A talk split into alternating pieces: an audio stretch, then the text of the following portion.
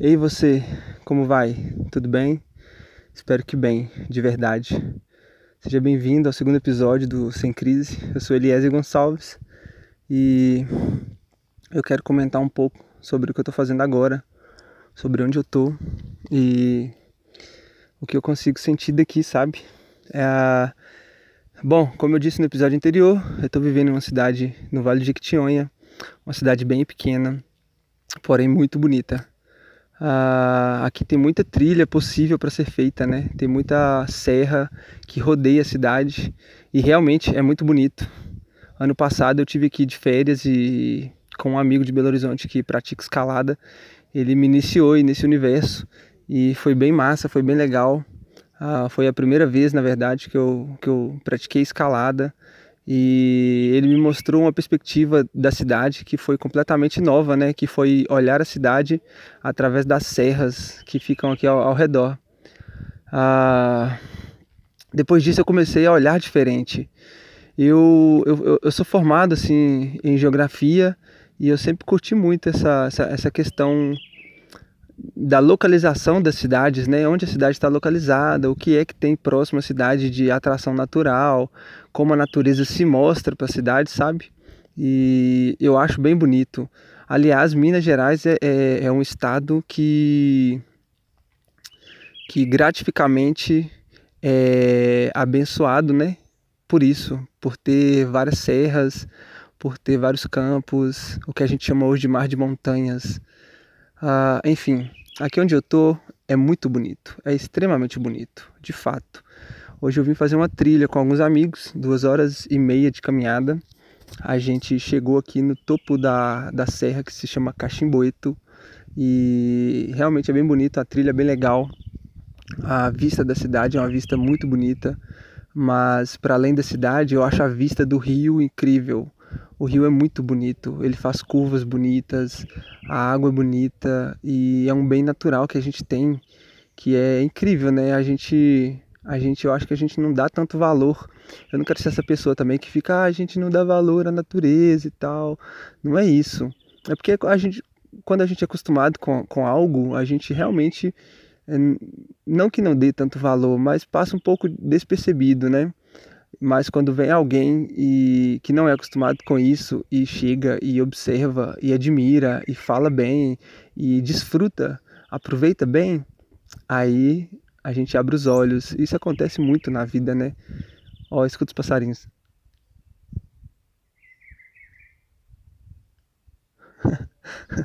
Vou fazer igual o outro áudio, né? Ficar mostrando, é, deixando o barulho do, dos bichinhos aqui mas é porque é legal mesmo. A ideia desse podcast chama Sem Crise é, não é para ser essa pessoa anestesiada do universo, do mundo aí, é, principalmente político, econômico, né, que é o que vem causando tanta treta. Não é isso não. Na real, eu queria ter um pouco, assim, queria discutir um pouquinho, sabe, sobre isso também. A gente vai discutir, sabe? Ah, mas mais para frente. Nesse momento, eu acho que o que eu, o que eu sinto e o que eu quero é isso mesmo aqui, o que eu tô vivendo agora, sabe? Dar um, um tempo, uma pausa de tudo isso que, que acontece na rede social e que deixa a gente super frustrado, chateado, por conta de noticiários que são são foda na verdade, né? a real é essa. A gente fica ali na rede social, a gente vai no jornal, a gente vai ver a notícia do mundo, vai ver notícia local, vai ver notícias, né, assim, de tudo que está acontecendo. E são tragédias, na verdade, deixar a gente com energia super baixa. E se tem uma coisa que com o tempo eu tenho aprendido mais é administrar o meu consumo de energia e o meu gasto de energia, sabe? Pode parecer estranho falar sobre consumo de energia e, e relacionar com o noticiário, mas é, mas é, é, o caminho que eu quero levar é mais ou menos esse mesmo. Eu acho que a gente pira muito em, em, em noticiários e principalmente nesse, nesse mundo agora de fake news, né, da pós-verdade, onde a gente realmente desconfia de tudo, saber selecionar e saber, é, saber de onde vem a notícia, quem é a pessoa que está te entregando essa notícia, se você confia ou não, ser o seu próprio curador, saber quem é, qual é a fonte, né? Isso demanda tempo, demanda energia, demanda trabalho, que muitas vezes se a gente ficar nessa, a gente vai pirar o dia inteiro buscando a fonte de tal notícia, para lógico chegar em, em, uma, em uma, uma conclusão um pouco racional, porque não adianta eu, como uma pessoa de esquerda, simplesmente consumir é, materiais que vêm da, da, da esquerda, mas duvidando, né? Sabendo que pode ser que não seja real, pode ser que seja simplesmente a mesma tática é, oferecida pela direita. E eu vou usar aqui pela direita. Se você é de direita, por favor, não não se sinta ofendido, mas é porque realmente a direita, a extrema direita tem tem o, o costume, pelo menos é o que eu sinto, né? Tem o costume de oferecer fake news de uma forma que, nó, que isso? regaça com a gente, né? Não, com a gente eu digo sociedade. A gente, enquanto sociedade, a gente se fode muito com isso, porque porque é foda, é foda receber notícia falsa o tempo todo e, e, e, e tentar é, falar com a sua mãe, com a sua avó, com seu pai, com seus amigos que acreditam nesse tipo de coisa, como a mamadeira de piroca, né, galera? Cá entre nós, é foda. Então, se jogar nesse universo me tirou muito energia e me deixou muito baixo, sabe? Me deixou com energia baixa, na verdade, né? Era isso que eu queria dizer. Me deixou muito para baixo.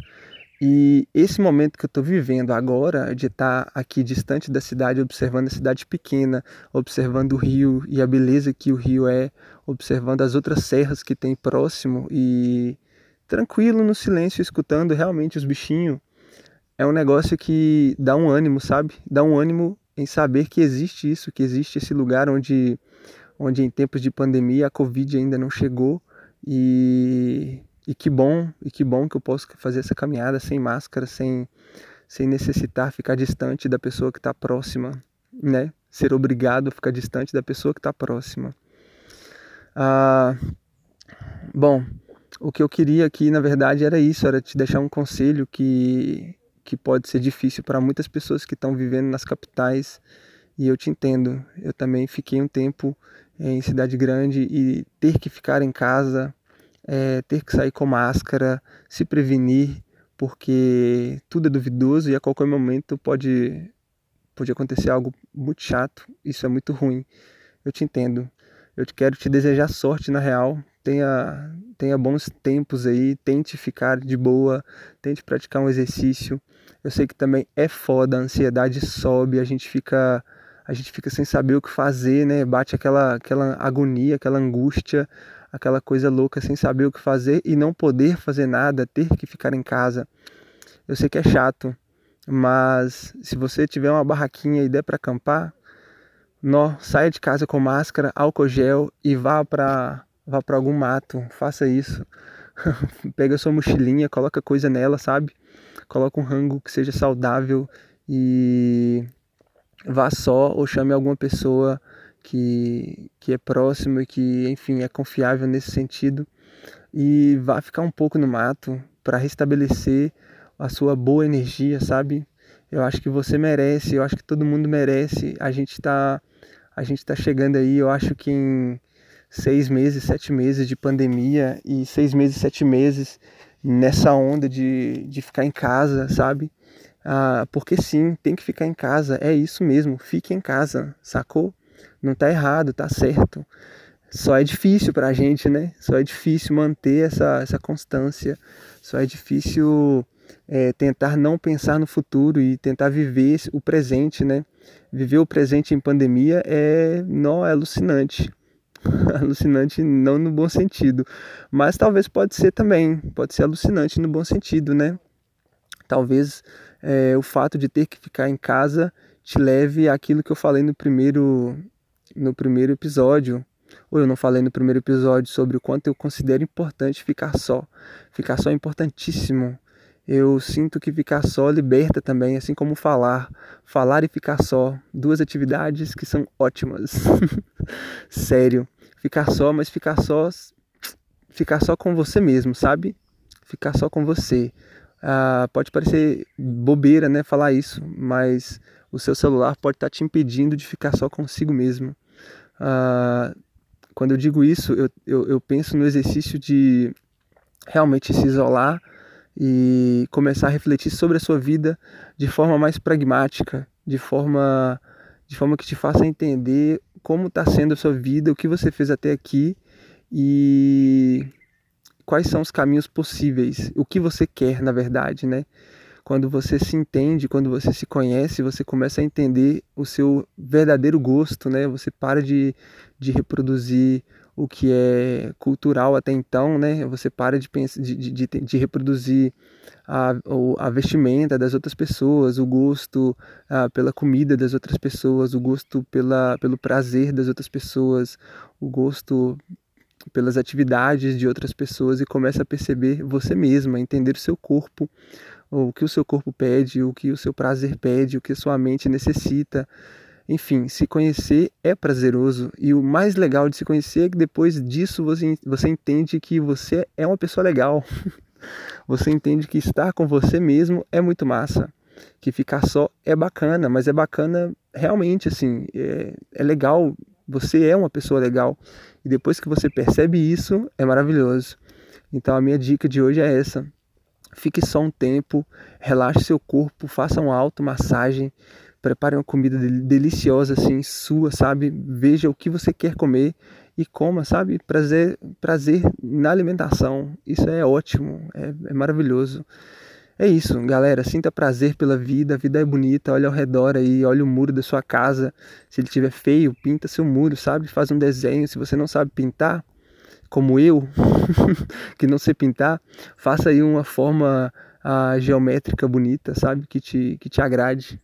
Enfim, é isso. Divirta-se e tente levantar energia, porque em tempo de pandemia e polarização na política e com a economia lá embaixo tá foda, tá foda. Então eu te desejo o melhor de verdade. Até breve, até a próxima.